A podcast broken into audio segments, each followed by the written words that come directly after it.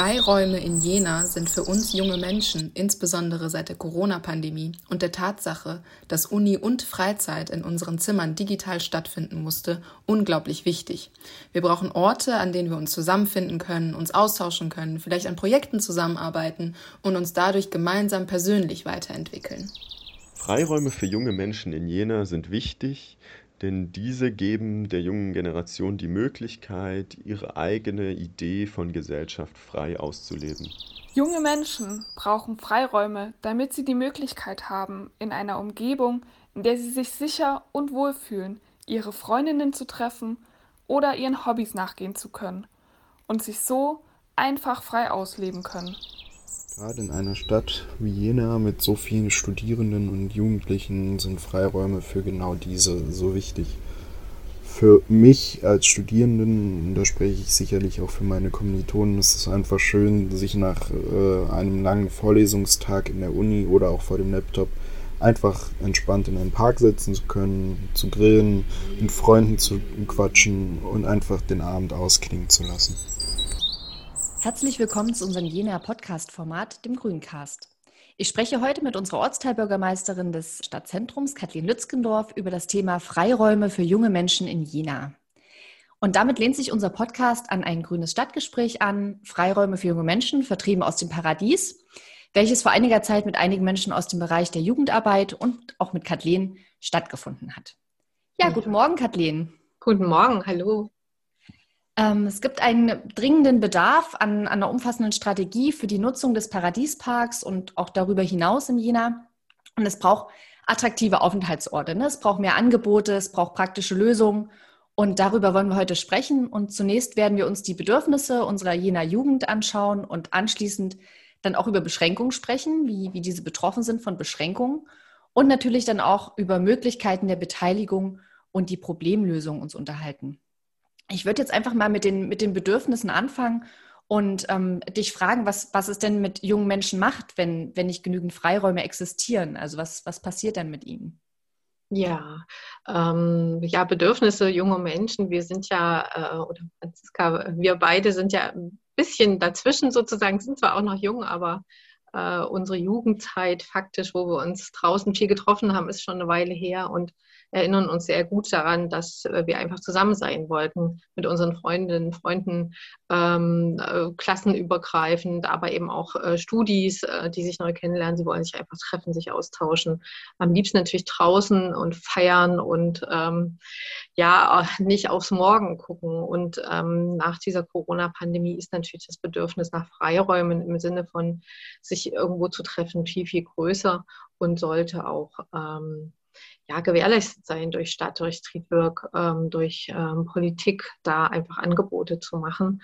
Und das meinen wir mit Freiräumen, ähm, dass man sich einfach treffen kann, tanzen kann, ähm, auch mal laut sein kann. Aber da entstehen natürlich auch Probleme ähm, durch Lautstärke, durch Müll, durch ähm, manchmal Aggressionen, die wir bearbeiten müssen. Mhm. Du hast es gerade schon angesprochen, auch, auch Streetwork äh, oder Streetworker spielen eine große Rolle. Ich würde äh, da gern die, die Streetworkerin Claudia zitieren, die auch im Stadtgespräch mitgewirkt hat. Und sie hat gesagt, dass wenn, wenn Jugendliche keine Freiräume bekommen, dann, dann suchen sie sich eben auch welche. Ne? Und das ist ganz klar, das ist ganz natürlich. Und das Problem ist dabei aber, dass sie dann unter Umständen schwer erreichbar sind. Was, was ist denn dabei die Gefahr? Schwer erreichbar zu sein, sozusagen. Ja, ähm, ich habe es ja kurz schon angedeutet, ne, dass ähm, wir haben zum Beispiel im Paradiespark Situationen gehabt, wo sich über 2000 Jugendliche an einem Freitagabend einfach mal getroffen haben und Party gemacht haben, ihre Musikboxen ähm, aneinander geschaltet haben und das äh, geschaltet haben und das natürlich dann bis früh um fünf und da auch die Anwohnerinnen gestört hat. Das Hotel ist da gleich noch daneben und durch Jenas Tallage ist das dann die Besonderheit, dass es dann auch auf die Berge hochschallt und die Menschen, die dort schlafen wollen, natürlich auch nicht begeistert sind.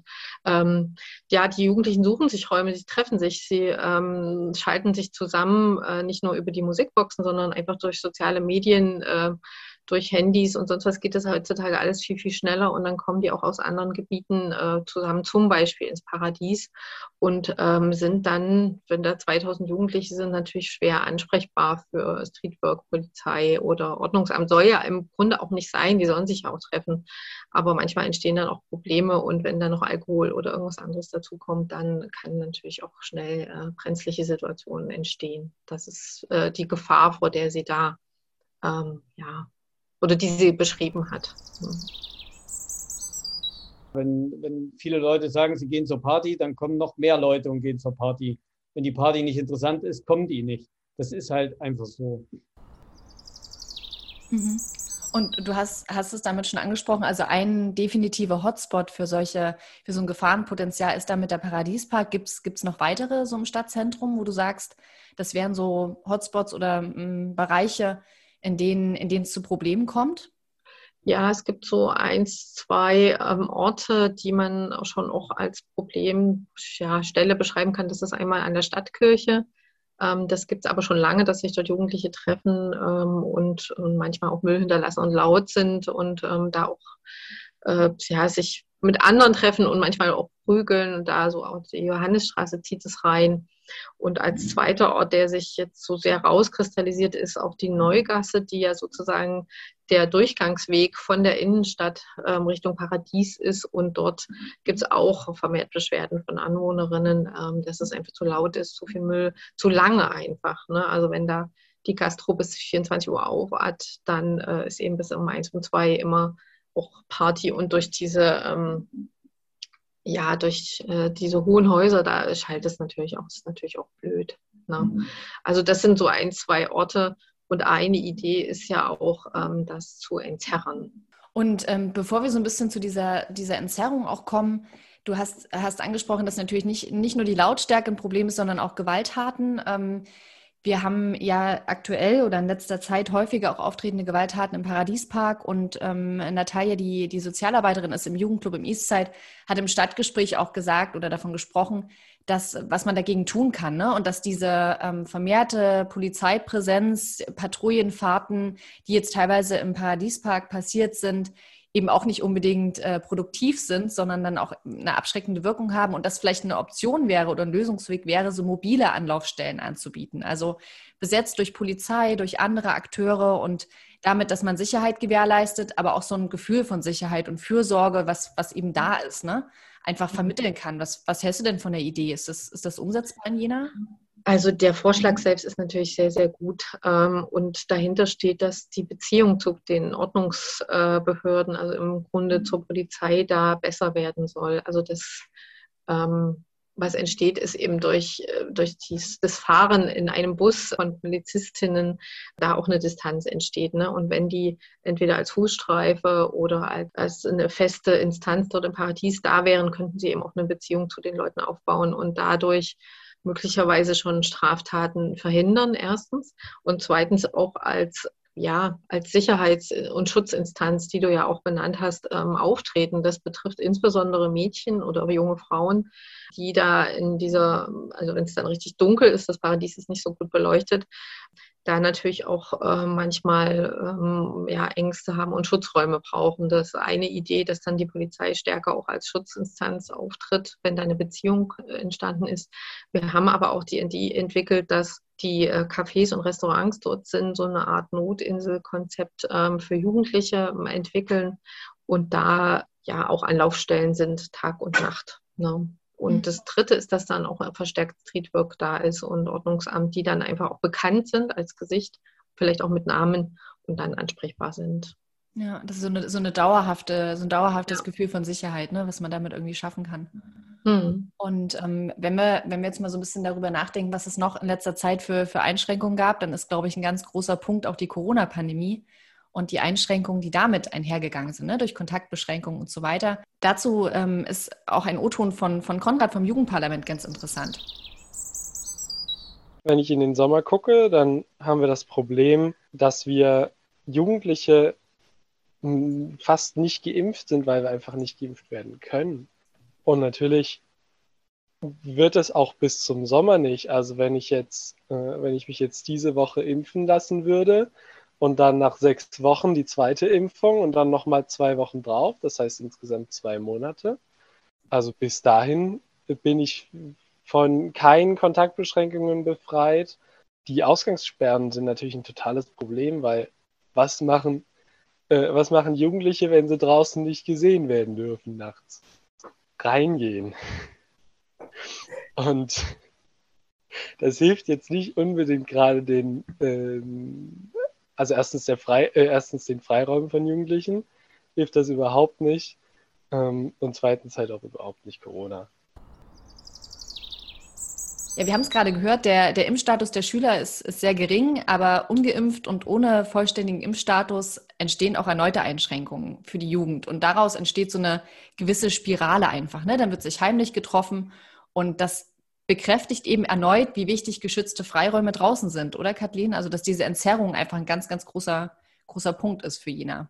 Ja, Franziska, da hast du vollkommen recht. Und der Konrad hat das auch gut benannt, ähm, dass sich alternativ eben in, in den Räumen getroffen wird und dort viele, viele Menschen ähm, aufeinandertreffen und zusammen Fußball gucken oder Olympia, keine Ahnung.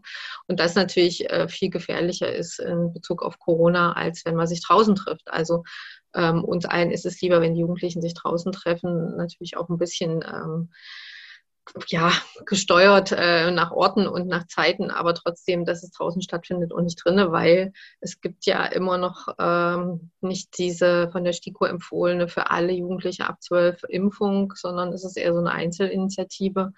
Ähm, ich hoffe, dass sich das auch bald ändert, weil das ja auch die Menschen sind, die am meisten noch Kontakte haben durch Schule und Uni, dann vielleicht auch wieder in Präsenz ähm, und da am wenigsten geschützt sind und auf viel verzichtet haben. Und ich habe es ja am Anfang gesagt, ne, Jugendliche wollen sich auch treffen und austauschen mit ihren Peer Groups. Ähm, da ist das schon wichtig und die werden dann auch ihre Wege finden. Ja. Mhm. Und darüber hinaus wollen sie sich ja auch beteiligen ne, am Prozess. Also sie wollen auch gefragt werden. Und ähm, da gibt es ein Statement von, von Natalia, was mir total gut gefallen hat, und zwar folgendes.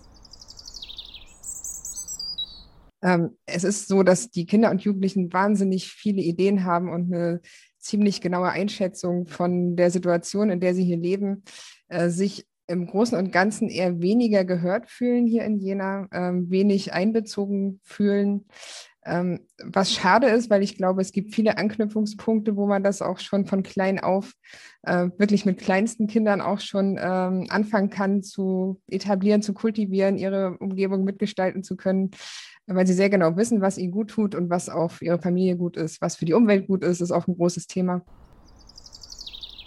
Genau, wir haben es gerade gehört, also schon Kinder haben so ein gutes Bewusstsein, einfach was gut für sie und für ihre Umwelt ist. Und wie, wie könnte man das denn, wie könnte man das noch weiter fördern, dieses natürliche Bewusstsein? Gibt es da, hast du da Ideen dazu? Ähm, ja, also Jena ist schon sehr, sehr weit auch in der Kinder- und Jugendbeteiligungsstrategie. Ähm, also es gibt so Stadtkonferenzen, äh, was dann, wo die Ergebnisse zusammengeführt werden. Und oft ist eben auch das Thema Freiräume, also wo man sich einfach so mal treffen kann, ein bisschen überdacht. Ähm, oder Sportangebote ist ein Riesenthema, die auch für alle zugänglich sein sollen.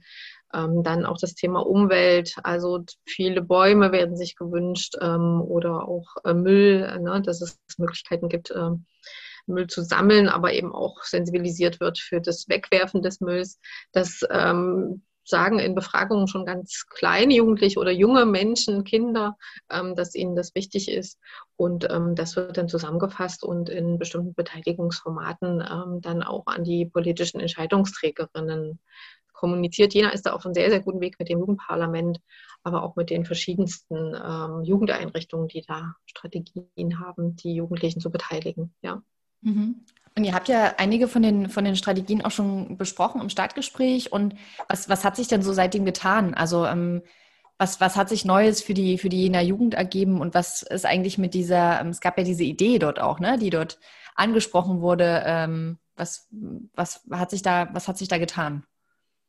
Genau, es gab die Idee eines, ähm, eines Jugendgipfels, ähm, so genannt. Ne? Da stellt man sich ja vor, alle kommen zusammen und ähm, reden über äh, Jugendliche oder mit Jugendlichen, aber eben auch die Entscheidungsträgerinnen.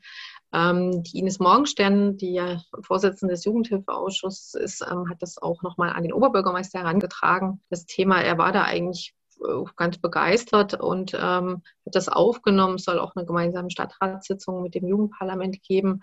Aber jetzt hilft uns das ja nicht ähm, für die akute Situation, ne? dass es im Sommer Freiräume braucht und da aber auch mehr Sicherheit für alle. Ähm, und da gab es sozusagen die Idee, dass die Professionen, also Sozialarbeit, Stadtentwicklung, Ordnungsdienst und dann eben auch Polizei ähm, besser zusammenarbeiten muss und da einen, kürzeren Draht geben muss. Und da hatten sich vier ähm, Arbeitsgruppen zusammengefunden zur Situation, dann, was man an Angeboten machen kann, also so Freiräume, dann ähm, soll es einen Container im Paradies geben, wo so Spiele drin sind, die man sich ausleihen kann, aber eben auch die Sozialarbeiterinnen, um da stärker präsent zu sein.